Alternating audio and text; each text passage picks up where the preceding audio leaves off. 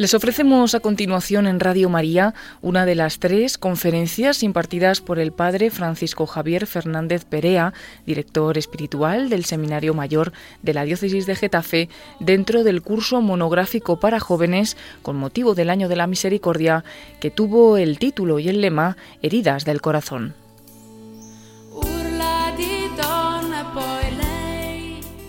Este curso tuvo lugar en noviembre del año 2015 en la diócesis de Getafe.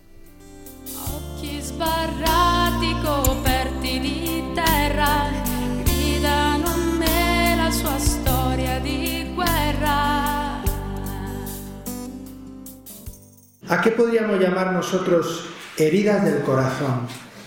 Si entendemos lo que es el corazón del hombre, que estamos creados para el amor y para vivir en el amor, herida del corazón se puede entender que es la huella que queda en nosotros por un no amor, así de sencillo.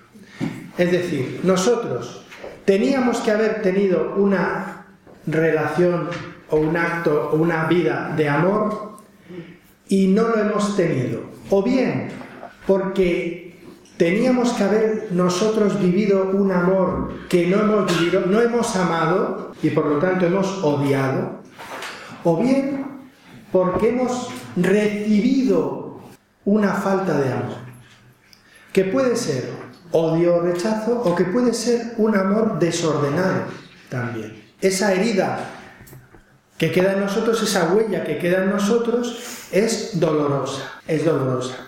Y es dolorosa en su sentido profundo. Es decir, es dolorosa en cuanto que no es conforme a aquello que yo estoy llamado a vivir, que es el amor.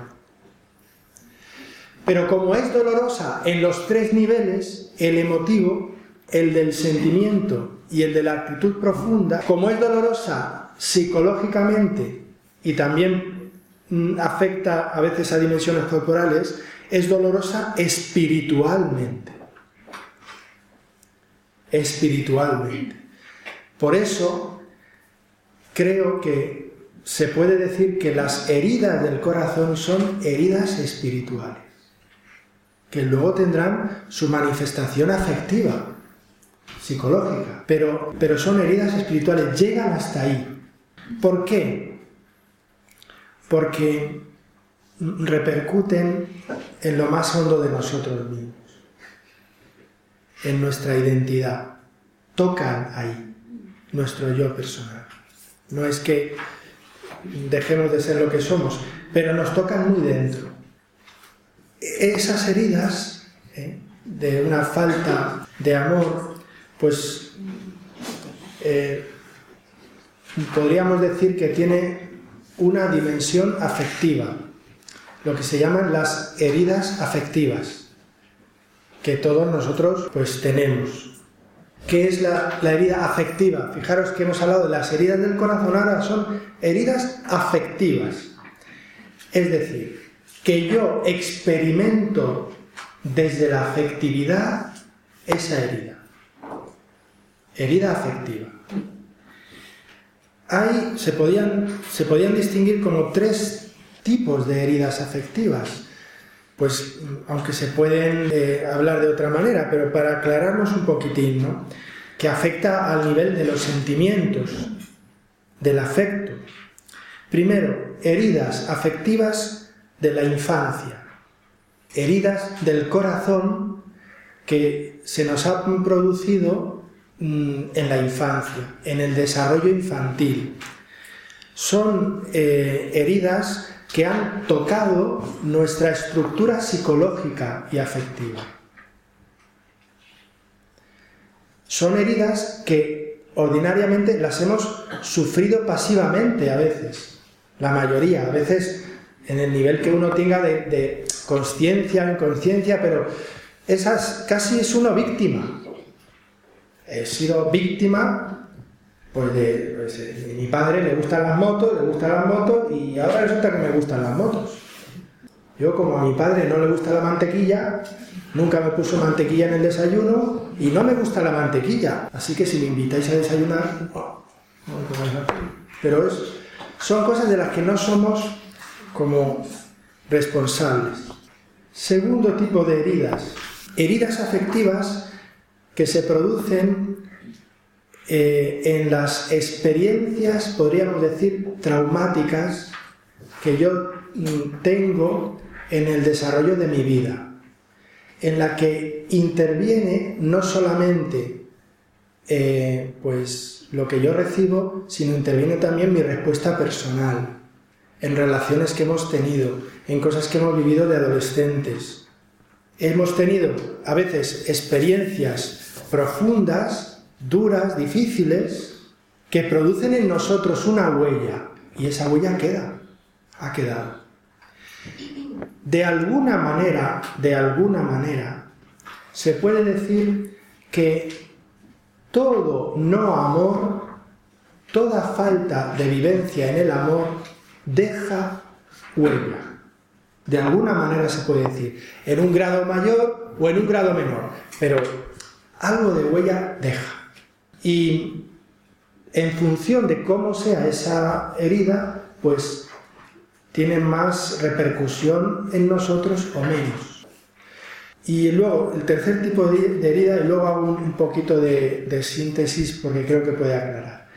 Hay otro tipo de heridas que son las más importantes, que tocan y se experimentan también afectivamente, pero que puede que uno no las experimente, porque van a lo profundo, a ese nivel profundo del corazón espiritual, de mi voluntad libre, de mi decisión, que tocan eso. Son las heridas que vienen del misterio del pecado. Y lo digo así, misterio del pecado, porque es un misterio. Pero el misterio del pecado se podría englobar en esto, un no amor en la relación fundamental de mi vida que es Dios. O sea, no se trata simplemente de un no amor en un nivel humano, sino trascendente. Y entonces eso deja en nosotros una herida muy profunda, porque toca lo más profundo de nosotros. Y ese misterio del pecado puede tener después una repercusión afectiva psicológica, o puede que no la tenga. Hay personas que no tienen ninguna sensación negativa ni, sienten ningún trauma y han cometido pecados horribles, pero pero bueno, pero no, no les afecta, les da un poco lo mismo. Pero la herida la tienen, aunque no la experimenten, la tienen. En el alma, su alma está herida, está tocada y a veces está rota. Entonces, cuando nosotros nos acercamos a una persona y vamos al corazón, creo que es muy importante tener en cuenta que siempre nos vamos a encontrar a personas que tienen heridas en el corazón. Siempre. Todos nosotros estamos heridos de alguna manera en el corazón. Porque todos nosotros tenemos metido el, el drama, el verdadero drama del corazón humano, que es la falta de amor en Dios, de la unión con Dios. Si eso se entiende así, pues creo que es muy importante comprender que la sanación de las heridas, que ya hablaremos de ello, que la sanación de las heridas solo puede darse plenamente por la intervención de Dios, que tiene que restaurar esa relación rota con Él. Y esto para nosotros, en nuestra soberbia, es un poco humillante, las heridas del corazón nunca las puedo sanar yo. No me puedo sanar a mí mismo. ¿Por qué? Porque el amor es una relación personal con alguien. Y para que se sane la herida, yo tengo que tener una relación personal de amor capaz de asumir el desamor que he vivido antes. Y eso es alguien distinto de mí distinto de mí. Eso es lo que eh, pues se puede decir, que en este misterio de las heridas del corazón no basta la medicina, hace falta médico. Médico. Yo no me puedo sanar a mí mismo. No puedo. imaginaros en un mundo que te cierra sobre ti mismo y que te hace autosuficiente, independiente de todos, por lo menos en teoría, luego somos superdependientes, ¿no? Entonces dígame qué puedo hacer yo y usted dígame y yo para sanarme yo las heridas que tengo. Pues no puedes. Pero yo hago, si yo voy a hacer un sistema nuevo de meditación, de pues no puedes. Y dígame usted qué libro voy a leer. Pues con que leas uno ya me alegro, pero no puedes leyendo libros. No puedes leyendo libros. Porque las heridas de amor, en el amor, en el corazón, solo las puede sanar el amor, el amor. Y el amor es relacionarte con otro. Hay algo, si me permitís, que voy a añadir un poquitín sobre este tema de las heridas del corazón. No es lo mismo la herida en el corazón que la enfermedad. Y puede haber enfermedades del corazón o enfermedades del espíritu. Las heridas las hemos definido como una huella que queda en nosotros por no haber vivido un amor que tenía que haber vivido de alguna manera. O no he amado o no he sido amado como debía haberlo sido. Pero se puede hablar de enfermedad también del corazón cuando no se trata solo de la herida, sino de que la repercusión de esa herida ha invadido el corazón. Se ha producido en esa especie de paralelismo analógico con la, con, la medicina biológica, ¿no? una especie como de infección, una infección. Entonces, ¿qué ocurre? Que hay determinadas heridas que van produciendo en nosotros, porque nosotros mismos hemos sido tomando esas decisiones y esas vivencias en el no amor que van como envolviendo, van como eh, haciendo daño a toda mi persona. Y en ese sentido se puede hablar de una enfermedad espiritual. Hay personas que, pueden estar espiritualmente enfermas tienen una enfermedad espiritual. Tienen una enfermedad del corazón. No es solamente una herida, sino que están enfermos. ¿Qué quiere decir eso? Esas enfermedades espirituales, en sentido amplio, son como las formas pecaminosas que ha tomado mi corazón de comportarse. Es decir, en términos antiguos, los vicios, pecados capitales, la soberbia. La soberbia no es simplemente un pecado, la soberbia es una actitud que yo puedo tener permanente en mi corazón. Y entonces ya no es una herida en el corazón, sino que se ha producido una enfermedad. ¿Por qué? Porque eso está afectando a todo lo que yo estoy haciendo. Está afectando mi soberbia al trato con los demás, está afectando a mi relación con Dios, está afectando... Y entonces en ese sentido se ha profundizado y ampliado la maldad de las heridas. Las heridas espirituales propiamente dichas son heridas en las que ha intervenido la libertad. Las he hecho mías. Acordad lo que os decía, en el corazón no entra nada que yo no haya hecho mío. Las heridas a veces no están en mí, pero no son mías. Porque a mí me trataron mal y, me han dejado una herida afectiva, pero, pero no es que yo la haya hecho mía. La, herida espiritual ¿eh? es algo que he hecho yo libremente. Cuando yo hago una cosa mala, cuando yo hago algo mal a una persona, el acto que yo hago tiene una doble repercusión en la persona a la que yo se lo hago y en mi propia persona, en mi propia alma me hace daño a mí. Cuando yo hago un acto de violencia, ese acto de violencia me hace daño a mí mismo. Ha producido una herida en mí, espiritual, porque ha sido de mi voluntad. Y luego tendrá además repercusiones afectivas psicológicas. Además. Pero ha llegado también a, ese nivel profundo. Pues bien, la enfermedad espiritual se produce cuando ha habido tal insistencia en esos actos en un determinado sentido que producen un vicio. Una enfermedad espiritual, propiamente hablando, no sería un defecto.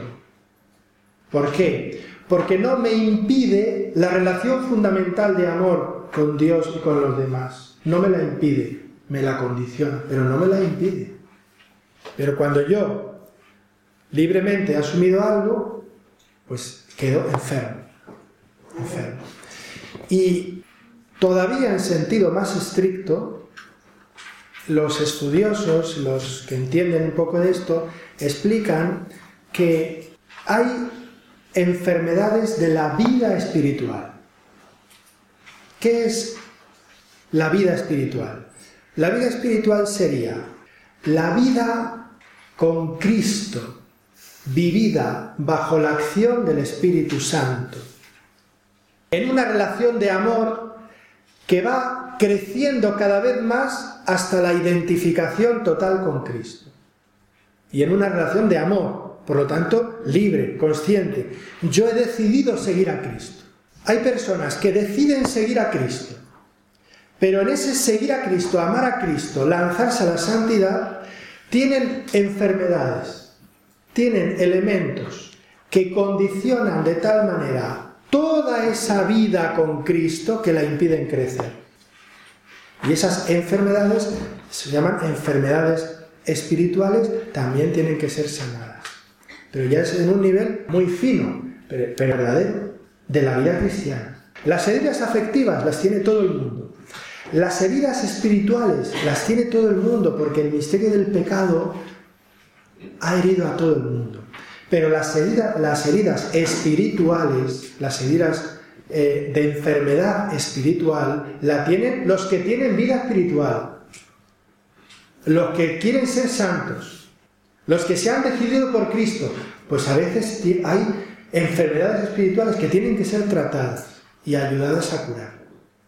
Y por eso a uno le parece, bueno, fui a Guadalupe y me convertí y me han dicho, reza, comulga, confiésate y sé bueno. Y ahí ya está, y ya, me he metido. Y, es que esto no furrula.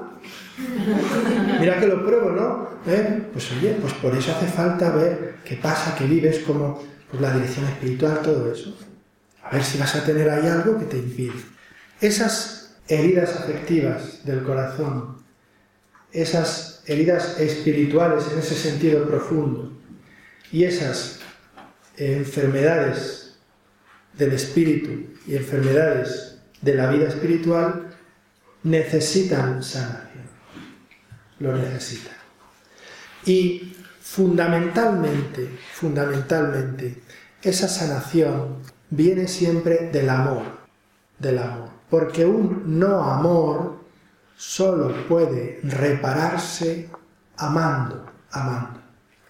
Y por lo tanto, sanar esas heridas espirituales no basta que me amen, no basta, sino que tienen que amarme de tal manera que yo también ame. Si yo no amo, tampoco me sano. Y esto es impresionante, porque aquí es donde entra el misterio de la relación entre la gracia y la libertad.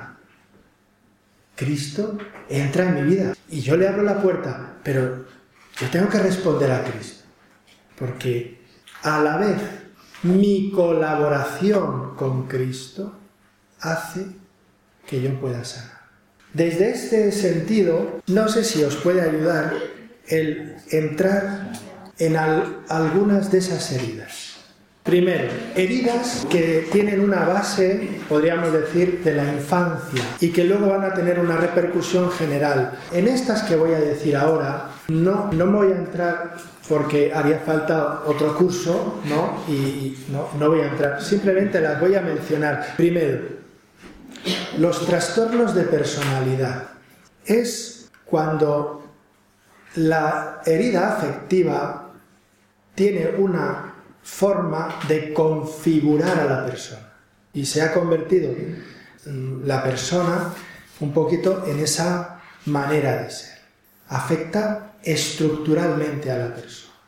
Y entonces hay eh, personas que, que, pueden, pues lo que decía antes, que pueden tener pues, eh, una especie de rechazo instintivo casi a las relaciones de afecto porque ha vivido traumáticamente eh, las relaciones de afecto en, la familia, en casa.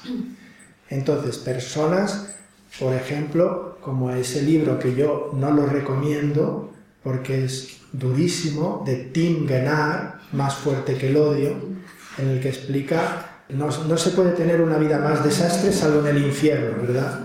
Entonces, eso es haber recibido tal cantidad de desamor, de odio, pues que, la estructura de la personalidad está marcada por eso. Y entonces muchas veces ahí tenemos verdaderas dificultades, incluso para la vida espiritual. Mm, hoy, pues, eh, voy a poner un ejemplo duro, ¿no? Ahora la mayoría de los niños, la mayoría de los niños tienen sus padres separados, divorciados. Y hay algunos niños, hablando yo con ellos, dicen, te dicen, bueno, la segunda novia de mi padre, el tercer novio de mi madre. Cuando un niño cuenta eso, él mismo no se da cuenta la herida que tiene. ¿Por qué? Porque va a ser incapaz de establecer relaciones afectivas permanentes. Y eso desde la estructura de la persona. Por lo tanto, dificilísimo de sanar si no lo sana la gracia de Dios. Y hay que contar con ello. Hay que contar con ello. Hay muchas eh, personas pues que cada vez más, que sin culpa ninguna, están absolutamente condicionadas en su corazón para poder amar. Condicionadas, vuelvo a decir, no determinadas. Condicionadas. Segundo, a veces eh, esas eh, enfermedades, podríamos decir, y heridas afectivas, psicológicas, dependen de desórdenes de las pasiones. Y es lo que se llaman las adicciones. Este es un tema complejísimo que cada vez es más común. Es eh, una personalidad madura, perdón, inmadura, eh, afectivamente inconstante, que en la satisfacción de las propias pasiones busca esos sentimientos fundamentales que decíamos antes del gozo y confunden el gozo con el placer de cualquier tipo. Eh, puede haber pasiones más corporales y entonces ahí es donde pueden entrar eh, las adicciones sexuales, o los vicios sexuales o las drogas. Puede haber a veces adicciones que son, podríamos decir, componentes sustitutivos afectivos, como pueden ser las, ludopatías, como pueden ser las aficiones desmesuradas, que desorientan y absolutizan y se convierten en una adicción, y últimamente está teniendo mucha importancia, yo reconozco que como soy un poco casi del Antiguo Testamento, esto no, no lo pillaba mucho, las adicciones a la red, las adicciones de Internet, que son complejas, porque Internet produce una especie de relación interpersonal manipulable. Y entonces, los medios de comunicación cuando se usan mal, de modo desordenado y sin criterio, van produciendo una especie de desdoblamiento de la realidad. Yo me relaciono con un perfil y doy un perfil a relacionarme y monto un mundo de relaciones manejado por mí, distorsionando la realidad. En ese mundo de relaciones yo soy capitán pirata, pero en el mundo real soy tuerto, pero de verdad. Pero me evade de enfrentarme a la realidad y construye un mundo adictivo donde experimento satisfacciones personales que no experimento en el mundo real. Y, y se está dando cada vez más. Y eso impide verdaderas relaciones personales y por lo tanto verdadero amor. No se pueden hacer amigos verdaderos por internet lo siento. No se puede. Es que yo en mi Facebook me siguen 3 millones de amigos. Había una canción antigua que decía, yo quisiera tener un millón de amigos. Pues no, no se puede. Porque para tener relaciones interpersonales de amistad verdadera hay que tener encuentros plenos personales. Luego, eh, pues dentro de este campo, podríamos decir más psicológico, eh, afectivo, que, tiene su raíz en la infancia y, en, la, adolescencia, el AMS, los trastornos pues, de, personalidad afectivo-sexual, con la avalancha que hemos tenido y estamos teniendo de la ideología de género, pues está produciendo muchísimos problemas en los niños. Hay otro tipo de heridas que tienen más que, que ver, de, a ver cómo lo digo, de la orientación general que se da a la persona. Es lo que yo creo que es una inversión de personalidad. ¿En qué sentido? ¿Os acordáis que os decía cómo es la persona, la dimensión corporal, la dimensión psicológica, la dimensión espiritual? Os decía que esa dimensión corporal y esa dimensión psicológica se asumen por la plenitud del hombre que es su yo personal espiritual. ¿A qué le podemos llamar esa inversión de la personalidad? Que las dimensiones superiores del hombre, la inteligencia, la voluntad, la capacidad de amor, se pone al servicio de las satisfacciones puramente corporales y materiales, no al revés. Y eso lo tienen como metido en el modo de ser y de comportarse. De tal manera que yo amo para sentir amor y pongo mi inteligencia en juego para satisfacer mis pasiones del modo más inteligente posible. Y entonces, ahí es donde se apoyan muchas veces las complicaciones inteligentísimas que se hacen en el mundo del ocio y de la diversión. Porque hay que echarle ¿eh? hasta qué punto se idean maneras de divertirse. Y hay gente que gasta millones y millones en divertirse. ¿Y todo qué es? Divertirse. Punto. Y dedican su tiempo, su inteligencia, su voluntad. Bueno, eso que se ve así en general, en cosas graves, también puede ocurrir en petit comité, también puede ocurrir en nuestro ámbito. Cuando nosotros, sin darnos cuenta, tenemos como orientación de nuestra vida ese mundo de las satisfacciones materiales.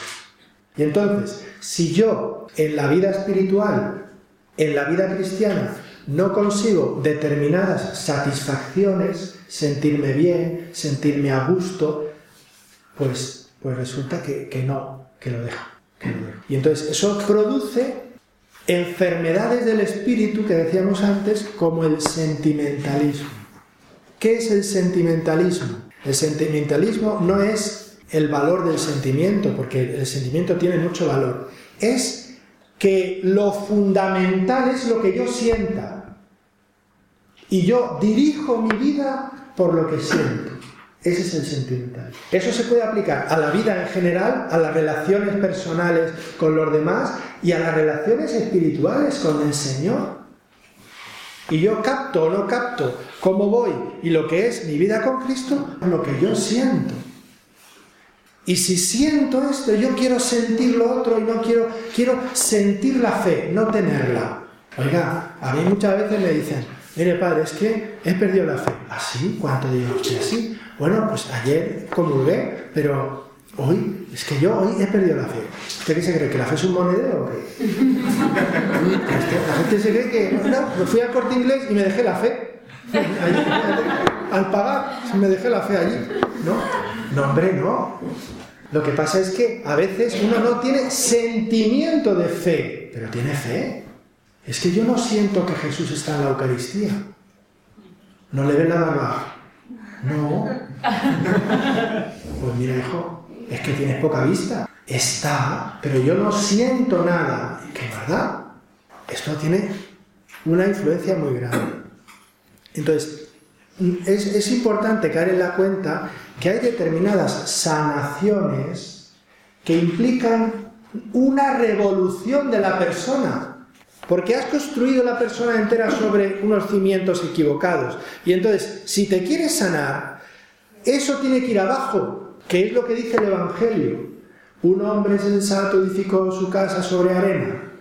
No, sobre roca.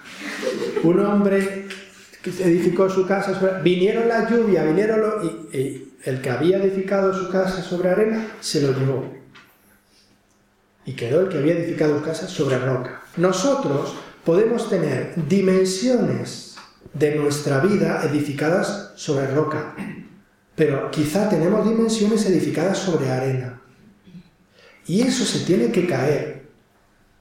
Si me quiero curar, si me quiero sanar, si quiero que el Señor se tiene que caer. Y es doloroso, y es frustrante muchas veces, y es humillante. Porque yo toda la vida pensando que resulta que los monos y nosotros, lo único en que nos diferenciamos, en que ellos se suben a los árboles y nosotros al coche, y ahora resulta que me dicen que los monos no tienen alma.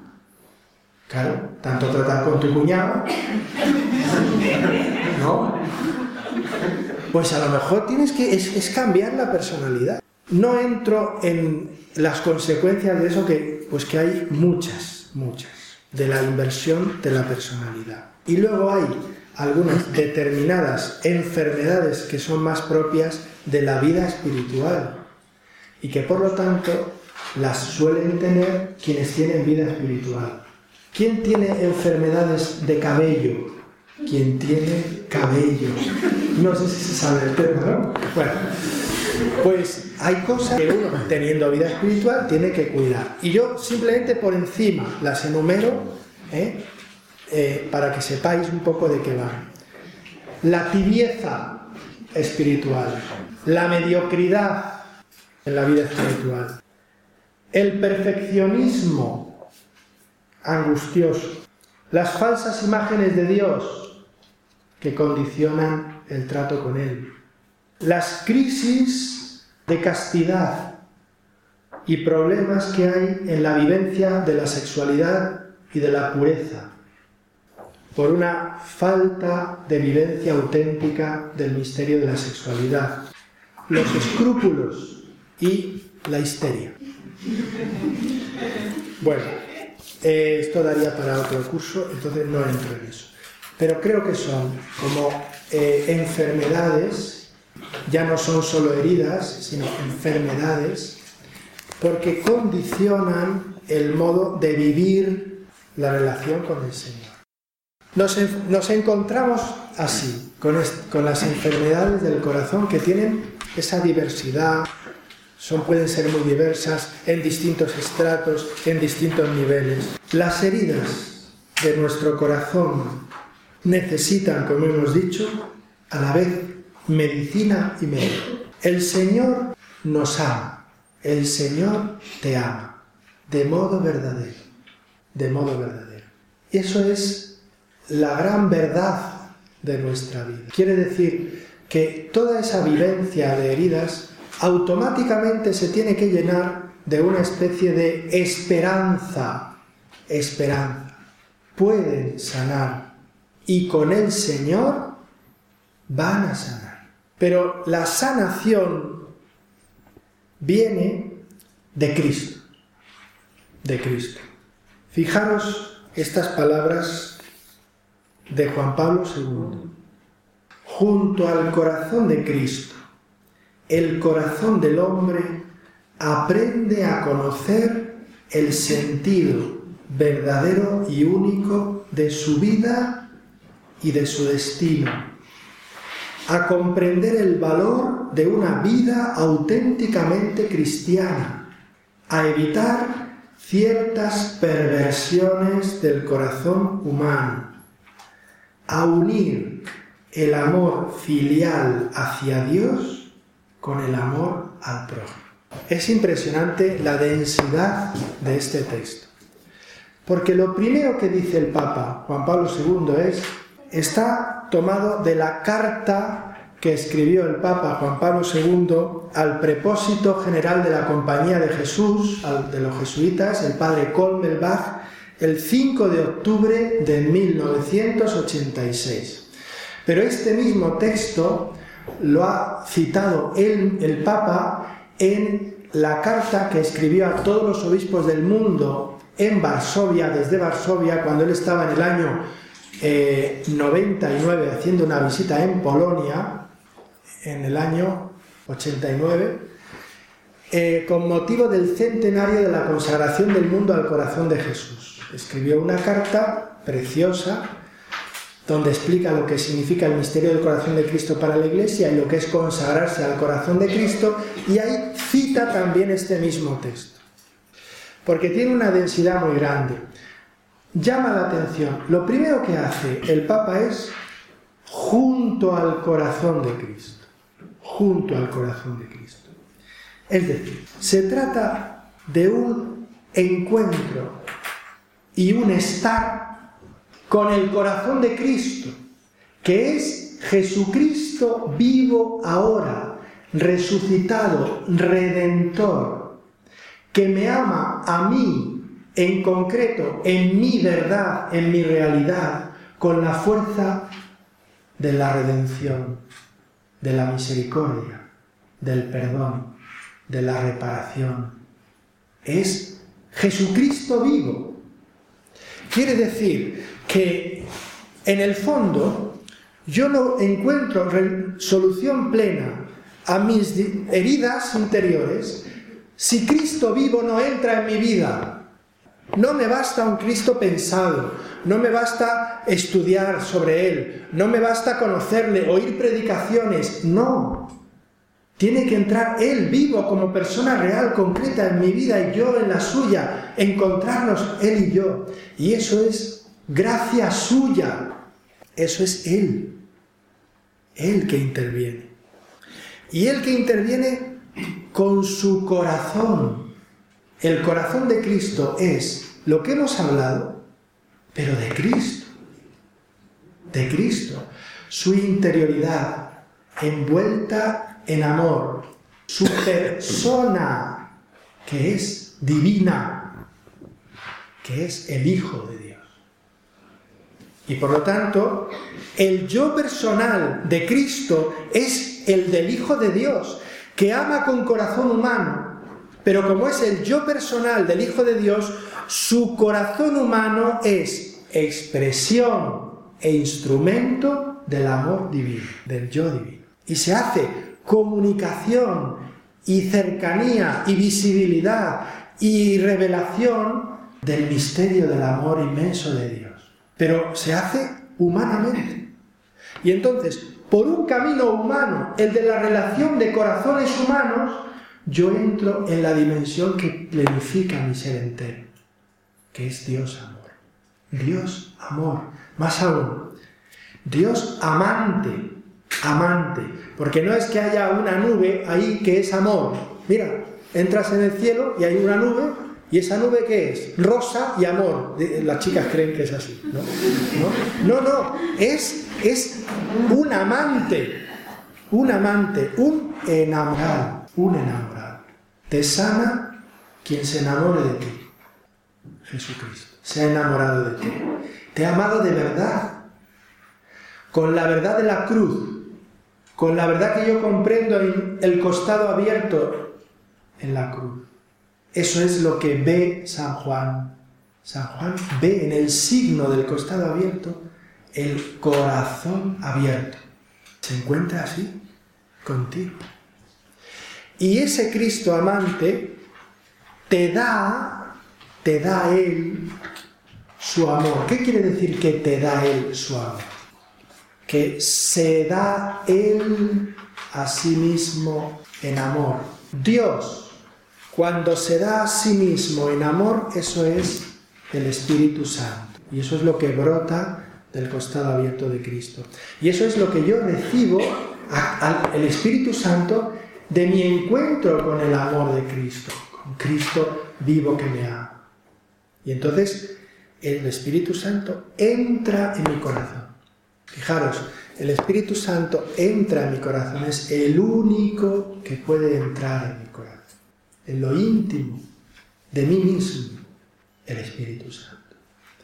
Y entonces el Espíritu Santo es el que desde dentro, eso es la obra de la gracia, eso es lo que ocurre como raíz en el bautismo, desde dentro pone en mí una capacidad de amar y por lo tanto de relacionarme con ese Cristo.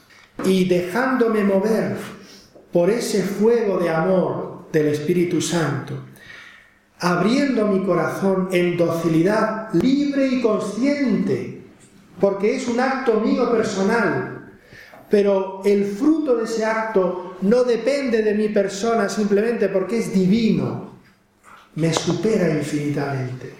Yo amo, puedo amar. Y ahí empieza la raíz de la sanación del corazón.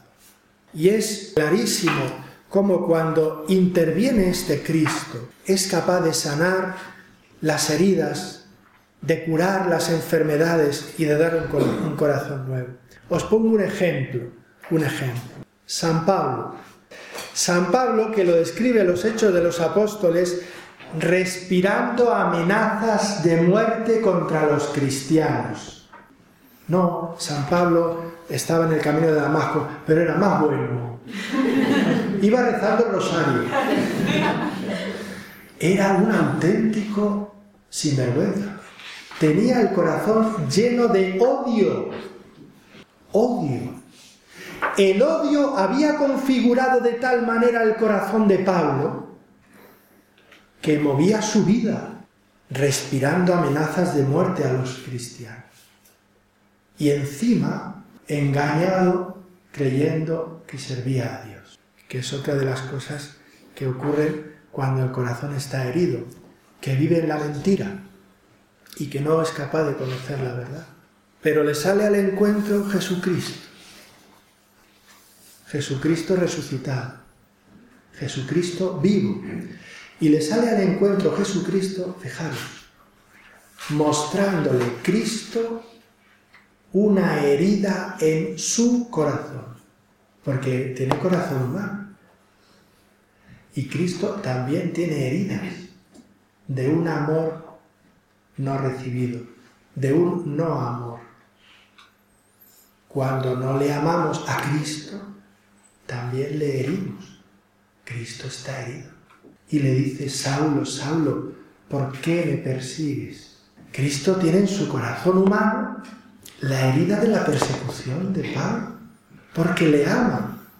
Cuando Cristo en su amor le muestra la herida que Pablo ha hecho en el corazón de Cristo, Cristo cura la herida del corazón de Pablo. Es impresionante. Ese es el misterio del corazón de Cristo.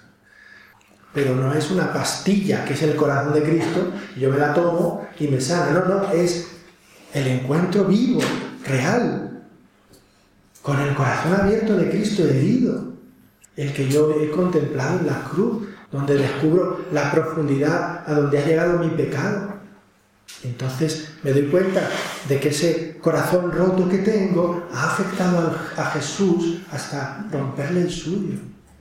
Y entonces ese encuentro con el corazón de Cristo, junto al corazón de Cristo, el hombre aprende a conocer el sentido verdadero y único de su vida y su destino.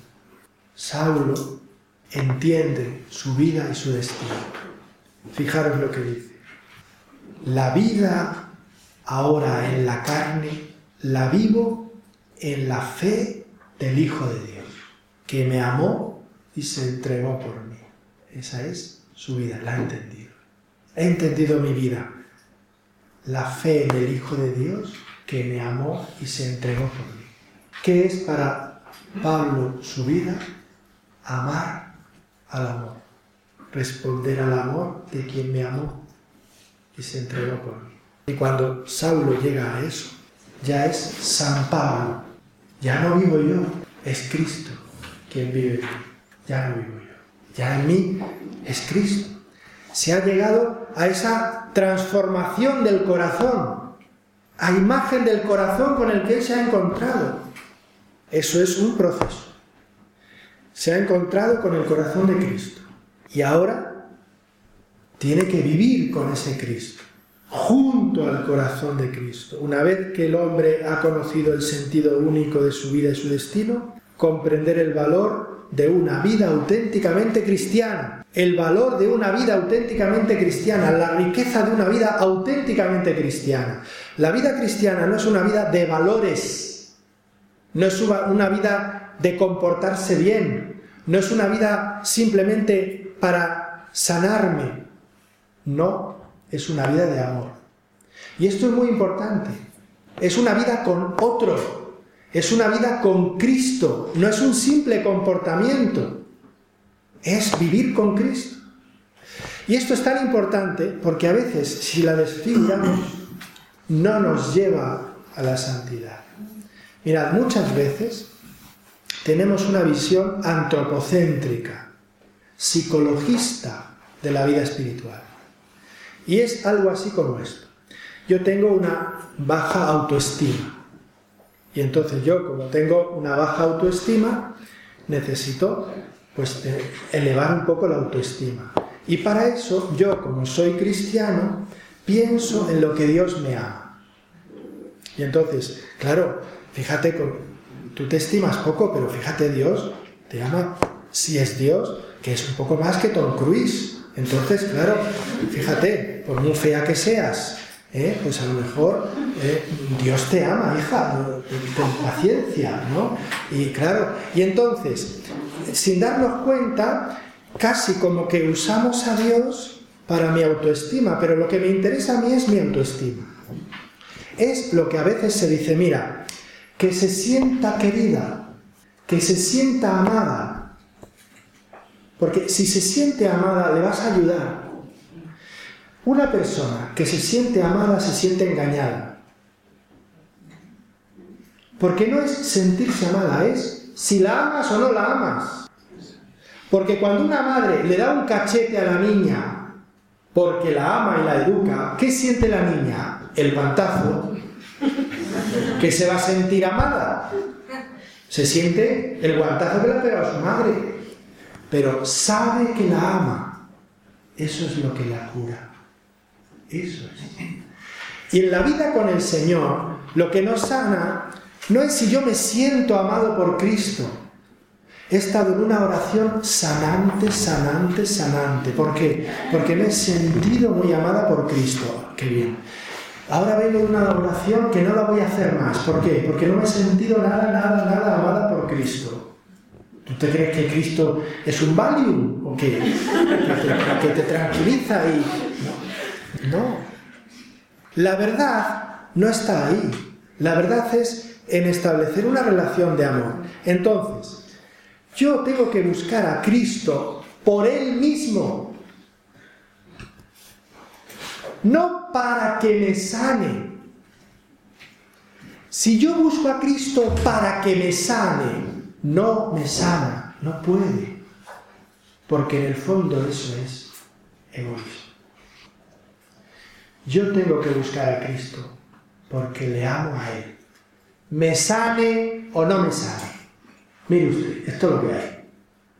Pues es que voy a estar así con las heridas toda mi vida y lo demás aguantándote. Pero si es amor auténtico, si es amor verdadero, te saca de esa especie de fuerza centrípeta de vivir para ti.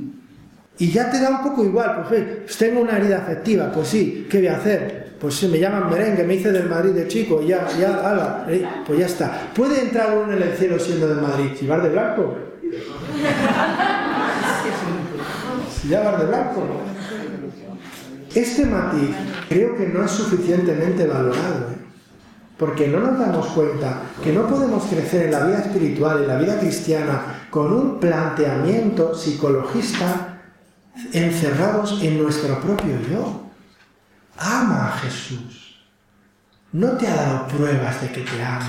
No merece ser amado Él. Eso es muy importante, porque eso es lo que nos saca de nuestro egoísmo, que es la gran herida. Y eso es lo que puede dar la gran solución a nuestra vida. Él, Él, Cristo, mi redentor, como diría San Ignacio en sus ejercicios.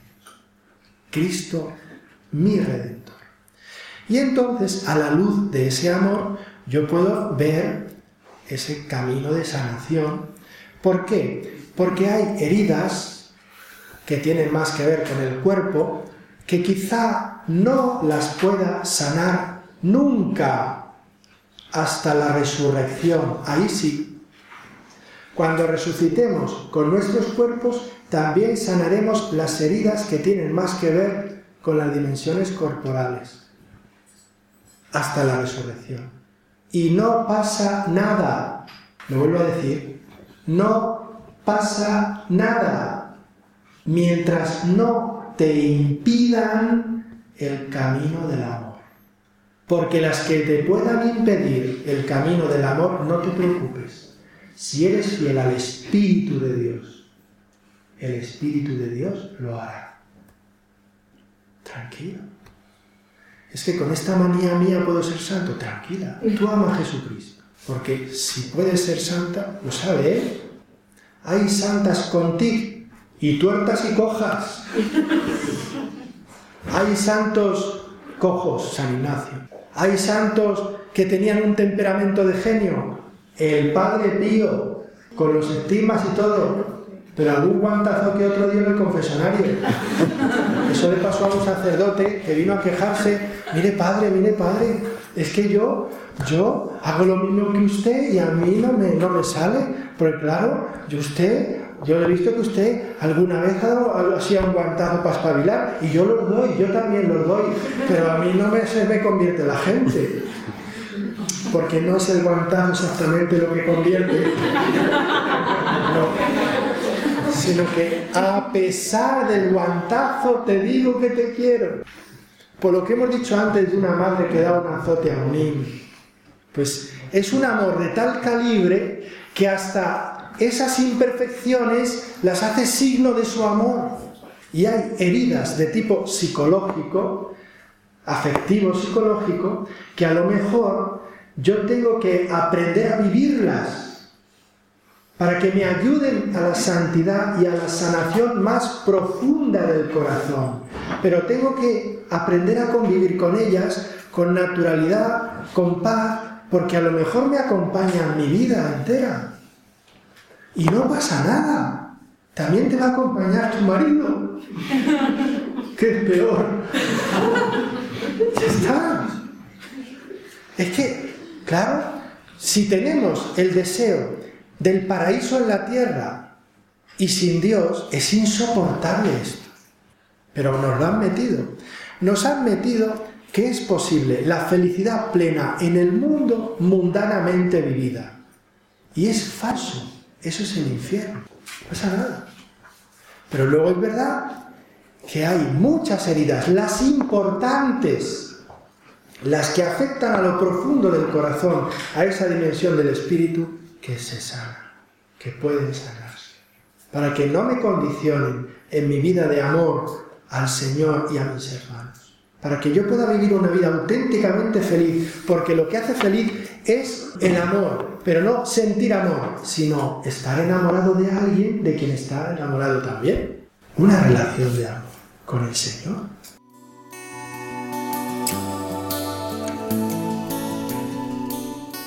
Les hemos ofrecido en Radio María esta conferencia titulada Heridas del Corazón, dirigida por el padre Francisco Javier Fernández Perea. Es director espiritual del Seminario Mayor de la Diócesis de Getafe y precisamente en esta diócesis impartió esta conferencia dentro del curso monográfico para jóvenes que tuvo lugar en noviembre del año 2015 con motivo del Año de la Misericordia. Esta es una de las tres conferencias que impartió bajo el título Heridas del Corazón.